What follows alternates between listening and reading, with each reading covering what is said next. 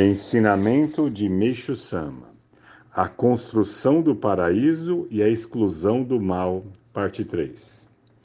Na sociedade, a situação é idêntica. Os criminosos e as autoridades vivem numa constante competição de inteligência. Os desajustes de relacionamento entre as pessoas também são decorrentes da luta entre o bem e o mal. No entanto, podemos entender que a solução dessas divergências contribuiu para o desenvolvimento da inteligência humana.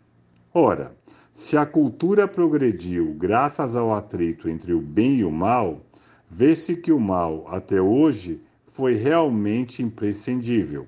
Contudo, precisamos saber que o mal não é eternamente necessário e que há um limite para ele.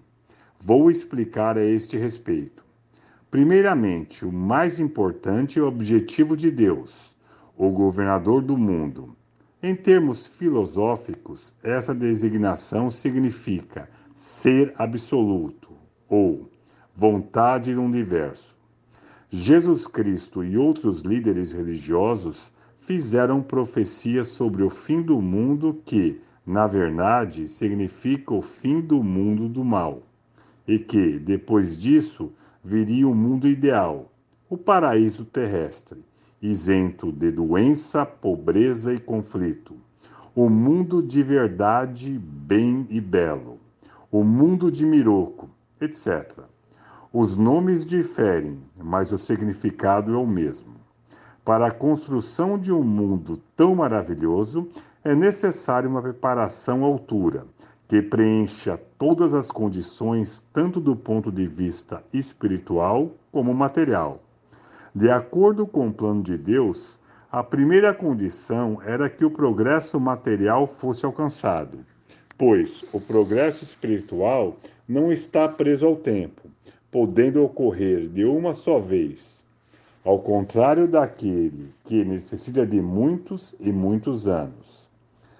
Para preencher essa primeira condição, ele fez que, inicialmente, o ser humano ignorasse sua existência e se concentrasse apenas nos assuntos materiais. Foi assim que surgiu o ateísmo, que é a condição fundamental para a criação do mal. Este, então, ganhou força, infligiu maiores sofrimentos ao bem e, prosseguindo nesta luta, fez o ser humano cair no abismo do sofrimento. Todavia, o ser humano sempre se debateu na ânsia de sair deste abismo, o que desencadeou a força que impulsionou grandemente o progresso da cultura. Foi trágico, porém inevitável. Creio que puderam ter uma noção básica sobre o bem e o mal, como o que foi escrito acima Tendo finalmente chegado o tempo em que o mal não será mais necessário, ou seja, o tempo presente, a questão é seríssima. Não se trata de imaginação ou desejo, é a pura realidade. Acreditando ou não, o fato já está saltando aos olhos, por intermédio do extraordinário progresso da ciência atômica. Por conseguinte, se uma nova guerra eclodisse, não seria uma simples guerra, e sim a destruição total, a extinção da humanidade. Contudo, a realidade é a que chegamos é até motivo de alegria, pois constitui o limite final para a atuação do mal. Como resultado, a cultura do qual o mal sempre se utilizou até hoje sofrerá uma reviravolta, ficando à inteira disposição do bem. Daí chegará a época do nascimento do tão almejado paraíso terrestre.